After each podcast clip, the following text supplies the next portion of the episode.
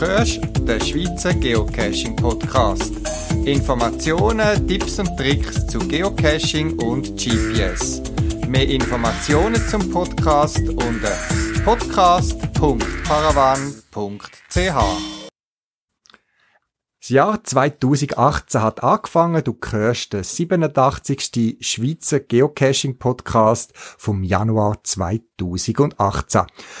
Heute mit der ganz speziellen Neuigkeit, ein Interview mit dem Entwickler von TB-Scan, einer App fürs Smartphone, wo es bisher vor allem fürs iPhone gegeben hat und jetzt offiziell auch für Android verfügbar ist. Danach noch ein paar Cache-Erlebnisse von, von mir als Cache-Suchende und auch als Cache-Owner. Viel Spaß beim Zuhören.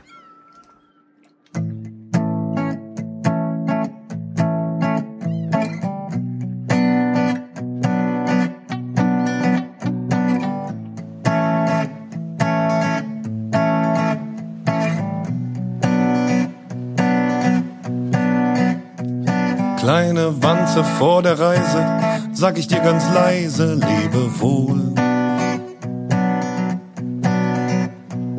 Kleiner Käfer in der Fremde, bist du für das Fernweh mein Symbol. Du fährst für mich nach Kanada, von Kanada zum Panama-Kanal. Seh dir zu im Internet und sitze mir die Backen fett, das Bier wird schal. Der Tabak wird trocken wie die Gobi und die Gabi war hier lange nicht zu Gast. Und du vergnügst dich in Nairobi, Alaska, Nebraska, Caracas. Kleine Wanze vor der Reise sag ich dir ganz leise, lebe wohl. Kleiner Käfer in der Fremde, bist du für das Fernweh mein Symbol. Hallo. Ja, Sali Nikolas. Du bist der Entwickler von TB-Scan, einer App fürs iPhone, die es seit anderthalb Jahren gibt. Äh, die praktische App für Geocacher ist jetzt auch für Android-Smartphones verfügbar. Aber zuerst nochmals, was macht die App TB Scan? Also normalerweise, äh, wenn man ein Event geht, dann tut man ja die TBS Discovery und da tut man halt die ganze Codes von Hand abschreiben oder fotografieren und dann tut man nochmal die Heime, die am, Code, äh, am Computer eingeben. Und der ganze Vorgang der TB-Scan erleichtern. Äh, mit der kann man dort mit den Code einscannen und dabei wird der Code automatisch erkannt und so muss man nichts mehr abschreiben und die haben auch nichts mehr eintragen am Computer. Okay, also das heißt, wer regelmäßig TBs, äh, TBs, also Geocoins oder so findet, dem erleichtert es die Arbeit enorm, oder? Ja, der ganze Prozess wird viel leichter, einfacher, schneller, bequemer. Ich habe die auf dem iPhone schon installiert, braucht die auch immer wieder. Du hast äh, jetzt äh, für die zweite Plattform Android App entwickelt. Jetzt würde es mich als technisch Interessierter interessieren, welches Betriebssystem ist für dich einfacher gewesen, um die App zu realisieren? iOS oder Android? Schwere Frage. Also beide äh, Plattformen haben äh, ihre Vor- und Nachteile. Äh, die Hauptherausforderung auf iOS war, dass man halt die ganze Idee vom App hat man entwickeln. Äh, herausfinden, wie man jetzt so ein Themencode überhaupt erkennen tut. Wie macht man das jetzt technisch? Das ist ein Großteil von der äh, Zeit, hat das bei iOS äh, braucht. Äh, jedoch ähm, auf Android ist ein anderes Problem gewesen. Dort habe ich äh, das Rad nicht mehr finden müssen. Also das heißt, ich habe das OShare nicht mehr müssen speziell herausfinden, wie ich da jetzt der, der Zeichen kann ich programmieren oder wie mache ich jetzt das User Interface, der Teil ist weggefallen. Wahrscheinlich das Problem bei Android ist, ist äh, die Fragmentierung.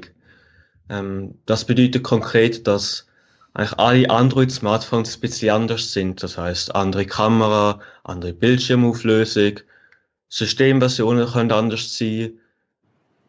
All solche Sachen machen Unterschied. Und das heißt, bestimmte Funk äh, Funktionen funktionieren auf dem einen Gerät, aber auf dem anderen wiederum nicht. Und das ist halt so ein Problem, das ich vor allem auf Android hatte. Und zudem ist halt auch meine erste Android-App überhaupt gewesen. Und ja, aber so der, der Großteil von der Logik dahinter, der ist bei iOS schon entwickelt worden.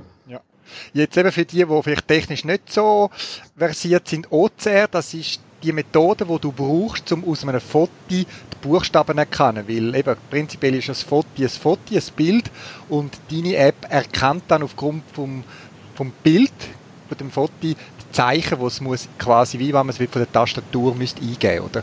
Für den Laien verständlich ausdrückt, oder? Ja, so ungefähr. Also sind äh, als Input dort äh, der, die OCR Engine ein Bild nehmen und das soll nachher in äh, Text umwandeln. Und der Text tue ich dann halt, äh, sollte im Idealfall nachher der korrekte TB-Code sein. Wo man dann direkt über die App kann quasi loggen. Ja, das wird, äh, nachdem man alle TBs eingescannt hat, kann man die alle bequem äh, zusammen loggen. Das heißt, ich tu, sag mal, 10 TBs am Event äh, sehe ich, tu die einscannen und tut nachher all die zusammen auf einmal discoveren. Äh, ich möchte bei einer technischen Frage bleiben, und zwar dort in der Firma, wo ich arbeite, nutzen meine Kollegen, die auch so Apps entwickeln, neben anderem auch Xamarin, das ist ein Software-Tool, wenn sie für beide Plattformen Apps entwickeln Wie sieht das bei dir aus? Was hast du für Technologien genutzt, um die Apps zu entwickeln? Also was die Leute annehmen, ist, dass man den, den Code für die App einfach so vom äh, einen Betriebssystem aufs andere übernehmen kann. Das ist halt äh, leider nicht der Fall. Die beiden Kom Betriebssysteme sind halt äh, komplett unterschiedlich. Und darum habe ich halt auch alles neu geschrieben, weil ich halt nicht so etwas wie Xamarin verwendet habe. Das heißt, ich habe einmal das App komplett für iOS geschrieben und einmal komplett für Android äh, neu programmiert. Weil es so schwer Tapescan für Android natürlich schon vom Jahr rausgekommen. Okay. Gut, kommen wir langsam wieder zurück vom technischen äh, Tiefgang ein bisschen rauf für uns Geocacher. Äh, die Anwenderseite ist die App jetzt prinzipiell identisch für iPhone und Android. Also wer ähm, die App kennt, von, vielleicht von einem Kollegen, der sie auf IO, iOS, iPhone hat, ist die gleich wie auf Android. Der Funktionsumfang ist eigentlich identisch. Ähm, das ist auch der Grund, wieso die Android-Version mit der Versionsnummer 2.0 rausgekommen wird. Da ist jetzt auch der gleiche wie auf iOS, damit man halt sieht, dass effektiv eigentlich die gleiche App ist, halt nur auf einem anderen Betriebssystem. Äh, der Unterschied, wo äh, es kann einen Unterschied haben und der liegt vor allem drin, äh, dass der OCR Engine ein bisschen anders ist, weil bestimmte Frameworks und Module halt nicht auf beiden Plattformen vorhanden sind. Das heißt, äh, bestimmte Sachen existieren nur auf Android, darum habe ich sie nicht auf iOS können verwenden und halt Alternativen müssen suchen, die halt andere Resultate liefern könnten. Aber die Qualität von der Erkennung grundsätzlich ist eigentlich gleich. Es kann okay. zwar vorkommen, dass ein Code auf Android mal besser erkannt wird als auf iOS und umgekehrt, aber grundsätzlich äh, sind sie eigentlich von der Qualität identisch. Gut. Jetzt brauchen verschiedenste Geocacher, viele Geocacher, die ich kann, nutzen, TP-Scan schon. Du hast wahrscheinlich auch Rückmeldungen erhalten und hast du aus diesen Rückmeldungen auch irgendwie die Erfahrungen einfließen lassen in neue Versionen von TP-Scan? Zum Glück habe ich viele positive äh, Rückmeldungen erhalten, was mich auch sehr gefreut hat. Und verschiedenste Ideen sind auch auftreten für neue Funktionen und davor sind schon ein paar App eingeflossen und andere sind wiederum auf der To-Do-List. Also in der nächsten äh, Version sollte zum Beispiel äh, das Feature hinzukommen, dass man ein Foto als Log vom TBA hängen kann. Ja. Und ich bin immer offen für Feedback. Äh, denn nur so kann man halt eine App kreieren, die auch wirklich den Leuten gefällt und auch hilfreich ist, um so das Problem wie äh, jetzt halt das TB-Scannen erleichtern tut. Hast du aus der Erfahrung, wo du gesammelt hast jetzt von Anwendern, Tipps konkret für Leute, die TB-Scan anwenden oder anwenden werden? Also erstens muss man halt wissen, dass TB-Scan nicht jeder gut erkennen kann. Das ist einfach technisch so, kein Programm kann alles perfekt. vor allem wenn es halt um äh, Bildererkennung geht, das ist relativ kompliziert. Ähm, Erkennungsrate ist stark davon abhängig, wie jetzt der Benutzer TB-Scan einsetzen tut. Äh, ist ganz äh, klare Learning Curve vorhanden. Äh, der Benutzer muss zuerst lernen, wie TB-Scan optimal eingesetzt wird und angewendet wird. Äh, oft lange zum Beispiel ein bisschen äh, jetzt zoomen oder den Winkel oder das Licht ein bisschen verändern und schon bekommt man viel bessere Resultate. Und halt, je mehr man TB-Scan benutzt, desto mehr lernt man auch, wie man äh, äh, es richtig einsetzen tut und man wird auch viel schneller so beim Discoveren. Äh, sicherlich auch wichtig ist es zu sagen, dass wenn halt ein Code mal nicht erkannt wird, dass man dann lieber den Code manuell eingeht, anstelle von eine halbe Stunde lang mit der Kamera drauf zeigen, wenn man merkt, hey, das, das wird nicht. Man tut einfach, dann wird man frustriert und man tut Zeit verschwenden. Und äh, das manuelle Eingehen ist trotzdem viel schneller als äh, als konventionelle äh, Methode, um die, die TB-Code zu erfassen mit Stift und Papier. Und ja, dazu habe ich noch einen kleinen Tipp. Ähm, der Dialog zum so einen Code manuell eingehen, da kann man einerseits über das Stiftli-Symbol äh, in der unteren rechten Ecke ähm, aufrufen, aber es geht viel schneller, indem man einen äh, Doppeltap äh, auf den Bildschirm macht und nachher wird er äh, gerade aufgerufen.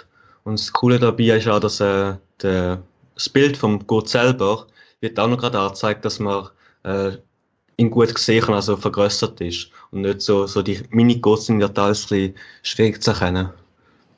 Ja. Also ich muss auch sagen, aus meiner Erfahrung, ich weiß nicht, ob ich das jetzt richtig gemacht habe, als ich TP-Scan installiert habe hat mich das Wunder genommen und ich habe zuerst diverse Coins, die ich schon die Heike habe, äh, versucht einzuscannen, so ein bisschen trainieren, auch unter den Lampen und eben, es ist, wie, wie du gesagt hast, eine Erfahrungssache. Mit der Zeit hat man so das Gespür, wie man den Coin muss heben gegen das Licht, mit dem Licht und so weiter. Und, äh, also, wie gesagt, ich denke es braucht eine kleine Einstiegsphase und dann ist man sehr effizient mit TB-Scan und ich habe ich bin jetzt nicht der riesen äh, TB-Sammler oder Geocoin-Fan, aber doch immer wieder äh, bewährt sich die App recht gut. Also von dem her kann ich das nur unterstützen. Und das mit dem Doppeltap auf der Screen, das probiere ich nachher gerade gerne mal. ja, jetzt wo wir äh, uns vor etwa anderthalb Jahren unterhalten haben, bist du noch in der Oberstufe von der Schule gewesen. Was machst du aktuell? Ähm, ich bin aktuell in der zweiten Kante. Ähm, das ist für einen Nicht-Aargauer, äh, ist das Gimmi. Ja, was machst du neben Schule und Programmieren? Weil die Schule braucht ja schon viel Zeit. TB-Scan programmiert sich auch nicht von allein. Da steckt viel äh, Arbeit drin. Gibt es noch Zeit für anderes? Ja, logischerweise braucht natürlich die Schule schon viel Zeit und ja, aber wenn ich dann halt mal Freizeit habe, dann ich in dieser sehr gerne fotografieren. Ich bin zurzeit am 365 äh, Projekt dran. Das ist eigentlich wie mit der Jahresmatrix vom Geocachen nur, dass ich halt eben jeden Tag ein Foto machen und nachher die auf eine Internetplattform publizieren. Und dort bin ich jetzt zur Zeit bei Tag 150, also schon fast die Hälfte. Okay. Ja, und äh, das war's dann. Dann gehst du äh, nach dem Bild des Tages gehst ins Bett oder gibt's da noch anderes? Hast du noch Zeit für Sport und andere? Also sonst bin ich äh, mit der Teilnahme der Schweizer äh, Informatik-Olympiade beschäftigt. Und äh, das heißt, dass äh, Informatik-Olympiade tönt jetzt auch nicht so wie eine Nebensächlichkeit. Nein, also Schweizer Informatik-Olympiade ist äh, ein Programmierwettbewerb für äh, Jugendliche äh, bis 20. Und es geht eigentlich hauptsächlich darum, äh, wie man Probleme jetzt effizient algorithmisch lösen tut. Und da gibt es also drei verschiedene Ausscheidungsrunden. Und nachher im Finale sind nachher die, äh, Top 12 und die vier Besten von diesen Finalisten äh, können nachher die internationale Olympiade gehen. Zum Beispiel äh, letztes Jahr bin ich einer von diesen Top 4 gewesen. Und ich habe nachher Teheran äh, im Iran dürfen gehen und habe dort äh, für die Schweiz noch Bronzemedaille können ergattern. Ja, gratuliere noch. Und jetzt gilt es, den Titel zu verteidigen oder kann man da nur einmal teilnehmen? Äh, nein, also man darf so lange teilnehmen, äh, wie man eine, schweizerische Mittelschule oder eine Lehre äh, hat und halt unter 20. Das heißt für mich, ich darf jetzt glaube ich noch dreimal teilnehmen ungefähr. Also in diesem Jahr hoffe ich äh, auch, dass ich wieder unter die Top 4 komme und nachher die internationale Olympiade in äh, Japan gehen darf.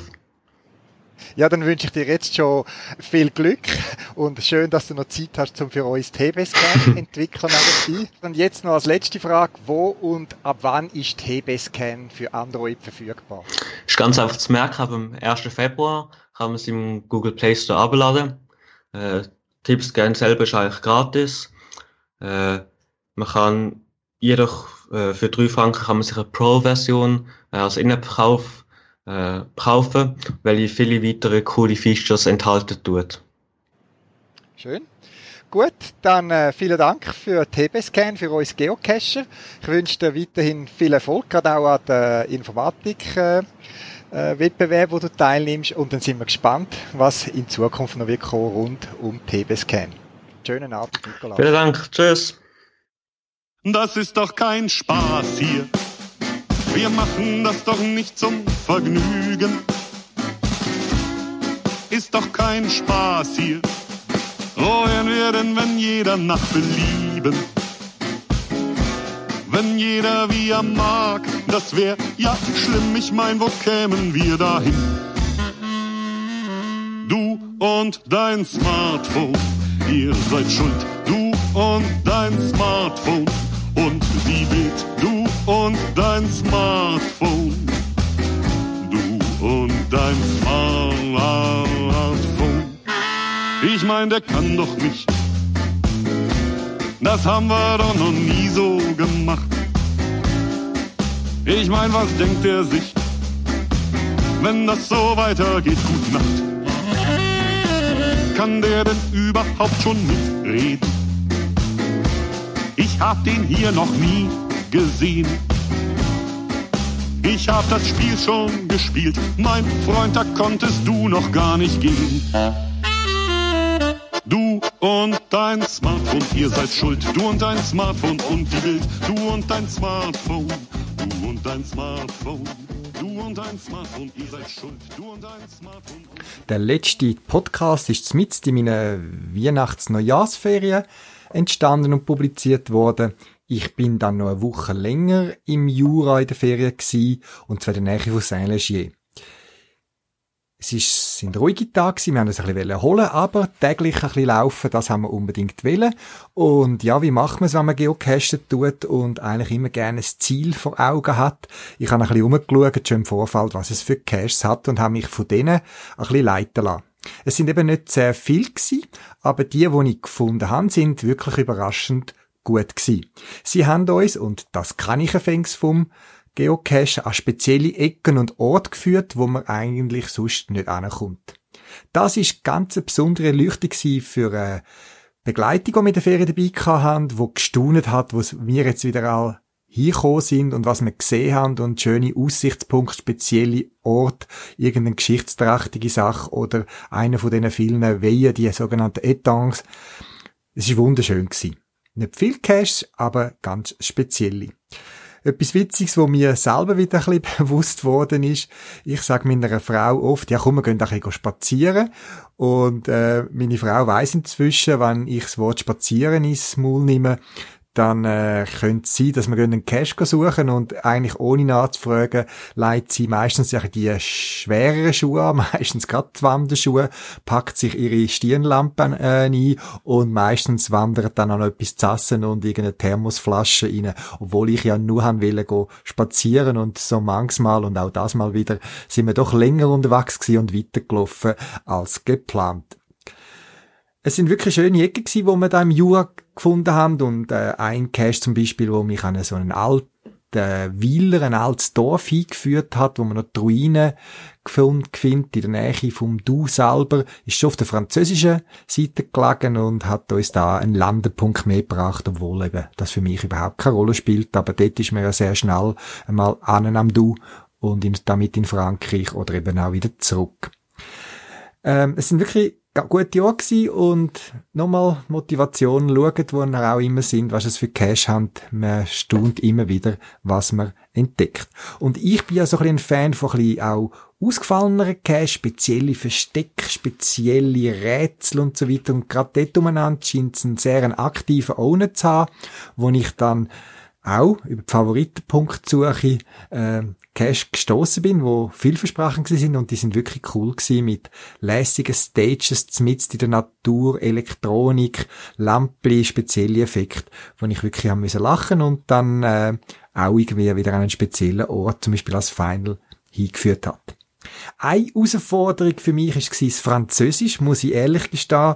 Ich habe in der Schule relativ viel Französisch gehabt, bin damals mal noch in einer von der Versuchsklassen gewesen, wo man schon sehr früh Französisch gehabt hat. Und ich glaube, so nach der obligatorischen Schule oder der Sek habe ich relativ gut können mich verständigen, bin sicher kein Sprachtalent, aber leider, leider praktisch alles wieder verloren. Und so auch beim Geocachen. Nicht alle Listings sind zweisprachig gewesen und ja, das ein oder andere Wort habe ich muss ich zugeben, habe ich müssen übersetzen. Für mich ist dann immer eine Herausforderung. Ich versuche mich auch ein bisschen anzupassen, dort, wo ich cache, gerade auch in anderen Regionen oder anderen Ländern und versuche, wann immer möglich, in der Ortssprache ein Log zu schreiben. In Ländern wie Portugal oder so, wo wirklich die Sprache ich nicht kann, dort meistens dann Englisch äh, dass der Owner das die Chance eher hat zum Verstehen. Und jetzt da in Frankreich ist es wirklich eine Herausforderung meine Log schreiben und ich habe ja nicht einfach Merci wollen schreiben und dann habe ich natürlich auch äh, online Hilfe gesucht und an dieser Stelle einfach noch ein Tipp, äh, eine Übersetzungsmaschine, die ich sehr spannend finde. Es gibt ja das Google Translate, wo viel kann und andere Übersetzungsmaschinen. Ich nutze in letzter Zeit viel deepl.com, D-E-E-P-L ich tue den Link dann auch noch auf meine Podcast-Webseite. Da kann man auch verschiedene Sprachen übersetzen und es scheint ein Startup dahinter zu sein, wo, glaube ich, in Island beheimatet ist. Und spannend ist, man kann wirklich einen Text schreiben in einer Sprache und im Feister erscheint gerade der übersetzt die Text laufen. Also man muss nicht irgendeinen Text eingeben und dann übersetzen, drucken, sondern man kann wirklich tippen, was einem gerade in den Sinn kommt, korrigieren und auf der anderen wird es gerade laufend übersetzt. Und ich kann das sogar noch verifizieren lassen mit Leuten, die dann wirklich die Sprache gut können, zum Beispiel auch Englisch oder äh, Französisch jetzt in meinem Fall, äh, wo sagen, ja, es ist recht gut übersetzt, das ist sehr formell ein bisschen, aber wirklich gut. Und so habe ich dann versucht, meine Logs in diesen französischsprachigen Cache-Webseiten ähm, auf Französisch zu machen. Ich hoffe, dass mir es gelungen ist und die Owner sich nicht unnötig äh, erheitert haben über mein Französisch. Es sind ruhige Ferientage gewesen. Ich hatte auch meinen Laptop dabei gehabt. Wir haben Internetanschluss gehabt und etwas, was ich schon lange mal machen wollte und jetzt wirklich wieder mal gemacht habe, sind meine Pocket Queries zu, ähm, zu überarbeiten und neu zu definieren. Ich habe schon in einem anderen Podcast oder mehrmals erwähnt, wie ich meine un noch ungefundenen Geocaches in der Schweiz ähm, zusammensuche. Es sind verschiedene Pocket Queries, die ich immer während einer gewissen Zeittour ähm, zusammensuchen. Also ich sage, gib mir all Caches, die vom beispielsweise 1. April 2013 bis am 1. Oktober 2013 publiziert worden sind und hat dann lange Zeit am Anfang versucht, das Datum immer so ein bisschen zu ändern und zu optimieren, dass ich immer Maximum oder gerade möglichst schnell an 1000 Caches angekommen sind. Das ist ja die Limite für eine Pocket Query. In der Zwischenzeit gibt es auch äh, Webseiten, wie zum Beispiel Project gc.com, wo man, wenn man einen Account hat, macht einem gerade einen Vorschlag für so Pocket Query. Also man kann zum Beispiel sagen, ich möchte all ungefundene Cache in der Schweiz und so weiter äh, als Pocket Queries haben und dann generiert das Tool automatisch die Stellungen für die Pocket Queries, dass man genau optimiert gefüllt die Pocket Queries hat.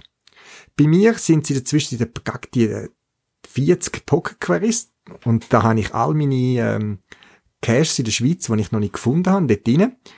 Ähm, aber über die Jahre ist natürlich der eine oder andere Cache archiviert worden, ich habe es gefunden und so weiter und die Aufteilung hat nicht mehr so gestummen und jetzt habe ich mir in der Winterferien habe ich mir mal Zeit genommen, bin auch Pocket Queries durchgegangen und habe mit Hilfe von projectgc.com, der Link auf meiner Podcast-Webseite, habe ich die Pocket Queries neu aufgesetzt.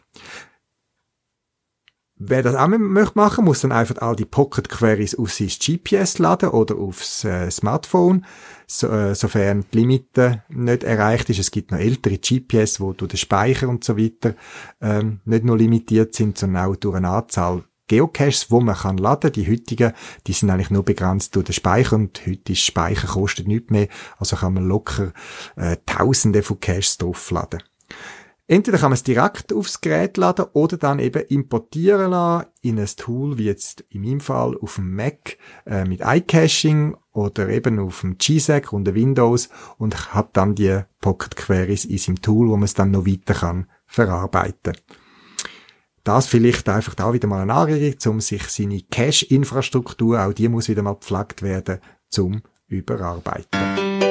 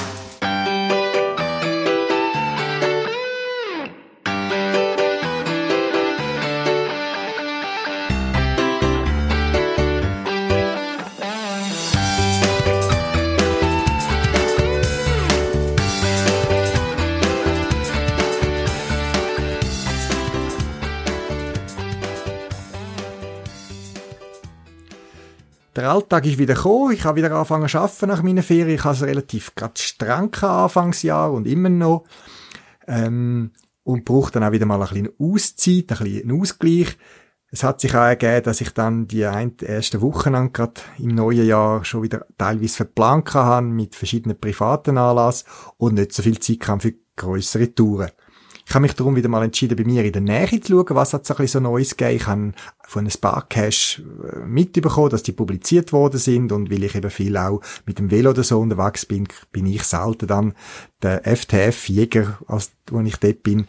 Aber habe jetzt äh, mal an einem Samstag ich gefunden, jetzt muss ich mich gleich bewegen, trotz Kälte, Nebel und ein bisschen Regen und bin auf mein E-Bike gestiegen und habe eine grössere Tour bei uns in der Region gemacht und habe von einem Owner, den ich sonst schon auch da im Podcast interviewt habe und so weiter, ein paar ganz witzige Caches gefunden und eben viel wissen von meinen Podcast-Schildern. Ich habe gerne aufwendige, spezielle Caches, aber auch einfach gemachte Cache, wo einfach eine witzige Idee ist, wo, man, wo der Owner sich etwas studiert hat, wo er einen guten Ort für ein Versteck gefunden hat, wo nicht ein Lost Place muss sein, sondern vielleicht ein ganz normaler Bahnhof oder ein, äh, ein Straßenschild oder irgendetwas Spezielles und dort einen witzigen Cache gemacht hat, wo auch nicht einmal so vermutlich teuer war, mit viel Material oder Elektronik, sondern mit ganz handelsüblichen, einfachen Sachen, aber mit ein bisschen handwerklichem Geschick und einer guten Idee witzige Cash gemacht haben. Und so bin ich meine 20, 30 Kilometer an einem Morgen gefahren. Das ist für einen Velofahrer nicht viel, aber ich bin ja immer wieder abgestiegen, Geocache gesucht, wieder zurück auf eine Abböschung und habe äh, eigentlich fast bei jedem Cache ein grosses Smile auf dem Gesicht gehabt, wo ich wieder eine witzige Idee gefunden habe. Und wenn ihr so ein bisschen Begeisterung vielleicht von mir rausgehört und so, dann ist ja das immer so, sind das zwei Herzen in mir, die schlagen. Also einerseits würde ich jetzt gerne mehr erzählen, konkrete Ideen weitergeben, aber es gehört eben auch dazu, dass man die Spannung auch ein bisschen erhalten und eben nicht zu viel verratet. Auch das habe ich als Cash-Owner jetzt in der letzten Zeit erlebt einmal. Ich habe auch einen Cash, der ein bisschen speziell ist, mit einer speziellen Post, ein bisschen speziellen Ort, wo eigentlich meine Idee schon gewesen, quasi so ein kleiner Wow-Effekt oder ein kleiner Überraschungseffekt hervorzurufen, wenn die Leute an den Wald gehen und an so Ort hinkommen. Und jetzt ist es einfach so gewesen, dass er eine meine Cash besucht hat, also in einer kleinen Gruppe, und das auch im Log entsprechend gewürdigt hat. Das hat mich sehr gefreut. Aber, aber er hat Fotos ähm, publiziert von diesen speziellen Locations und ich habe ihn dann nett bitte gesagt, kannst du nicht deine Fotos bitte oder das und das und das Foto löschen, weil sie verraten zu viel. Es gibt äh, gerade Leute, die aus der Region kommen, könnten vielleicht da plötzlich sagen, oh, dort hat es einen Cache oder einen Zwischenpost, ich gehe mal schauen. Und das wird dann ein bisschen von der Freude nehmen.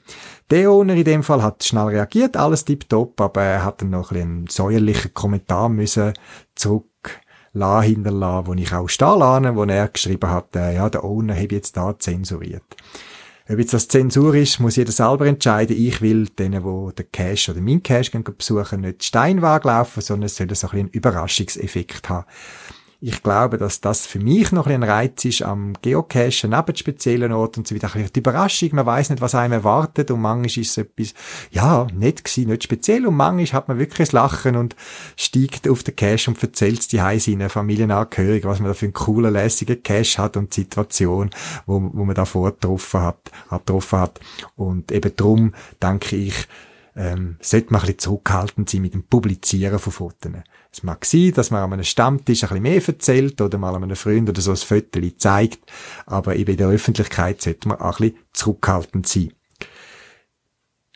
Auch nicht zuerst mal möchte ich erwähnen, dass Fotos, auch wenn sie quasi harmlos sind, wie es zum Beispiel etwas aus der Umgebung zeigen oder sonst etwas, können eine Gefahr bergen. Gerade die Fotos, die mit dem Smartphone aufgenommen werden, die haben sehr oft die Koordinaten, wo das Foto gemacht ist, im Foto gespeichert, in den sogenannten EXIF-Daten. Ein Bild besteht eben nicht nur aus, aus, aus den Bilddaten, sondern man kann in das Bild hinein zusätzliche Informationen schreiben. Für die, die das vielleicht nicht wissen, dort hinein steht dann zum Beispiel, mit was für einer Kamera, mit was für einem Objektiv äh, das Foto gemacht worden ist, Verschlusszeit oder andere Sachen. Und man kann noch mehr drin packen, eben auch zum Beispiel GPS-Koordinaten, wo das Foto aufgemacht wurde, aufgenommen worden ist. Natürlich nicht lustig, wenn man einen Mystery äh, äh, Cache hat, wo man muss ein Rätsel lösen und dann plötzlich in einem Viertel äh, GPS-Koordinaten findet. Das ist immer sehr heikel und es ist auch schwierig zum herausfinden, weil man müsste ja als Owner fast jedes Viertel irgendwo go anschauen, hat es dort äh, Koordinaten drin oder nicht. Auch für das Problem gibt es eine Lösung. In meinem Fall habe ich das auch bei Project gc.com gefunden. Wenn man dort einen Account hat, kann man das so einstellen, wo einem sagt, hey du, schick mir doch bitte ein E-Mail, wenn zum Beispiel das Logfile angepasst worden ist, geändert worden ist, weil gerade wenn jemand das Log erfasst und später wieder andere kommt man als Owner nicht automatisch E-Mail zugeschickt über, aber Project GC ermöglicht den Service. Ebenso hochgeladene Fotos kommen nicht automatisch von geocaching.com im Infomail mit, aber auch Project GC bietet den Service, dass man automatisch von seinen Cache Fotos zugeschickt bekommt, wenn einer die auflädt. Und es hat eben auch eine Funktion drin, wo sagt, wo man kann wählen kann, wenn das Foto GPS-Koordinaten drin hat, dann schickt mir eine Warnung. Und so habe ich auch schon ein, zwei Mal müssen reagieren, wo einer, wahrscheinlich auch aus Nichtwissen, ich tue dem nie, niemandem etwas Böses unterstellen, ähm, ein Foto aufgeladen hat und jetzt sind einfach die Final-Koordinaten von der Location drin gewesen. Schade. Und es ist kein Problem gewesen, die haben dann das meistens ähm, wieder entfernt. Es gibt auch Webseiten, wo man so ein Foto kann äh, quasi aufräumen, putzen lassen, dass dort nichts mehr drin steht. Auch dort findet ihr einen Link in meiner Podcast-Website. Es gibt aber noch viel mehr Möglichkeiten, um die Daten zu löschen. Das sind ein paar Erlebnisse aus meinem Cash-Alltag, wo man momentan leider wieder ein bisschen zu kurz kommt, weil eben der Arbeitsalltag äh, holt mich wieder ein und ich freue mich, wenn ich wieder mal längere Zeit auf eine größere Geocaching-Tour kann und die nächste ist bereits in Planung und ich freue mich schon riesig drauf.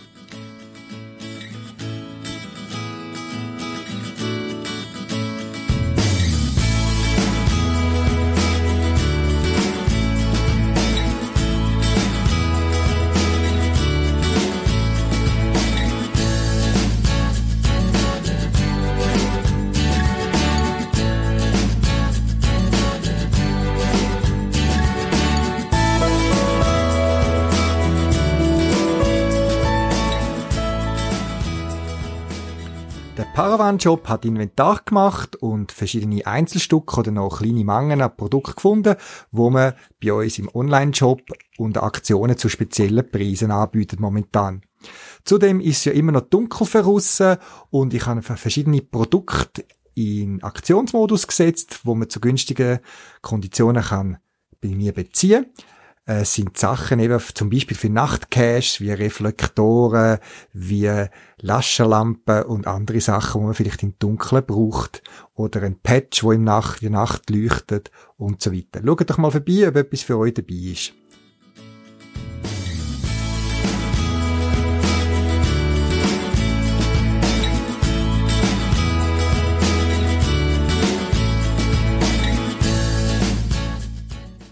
Das wär's für das Mal. Zusätzliche Informationen findest du im Internet unter podcast.paravan.ch.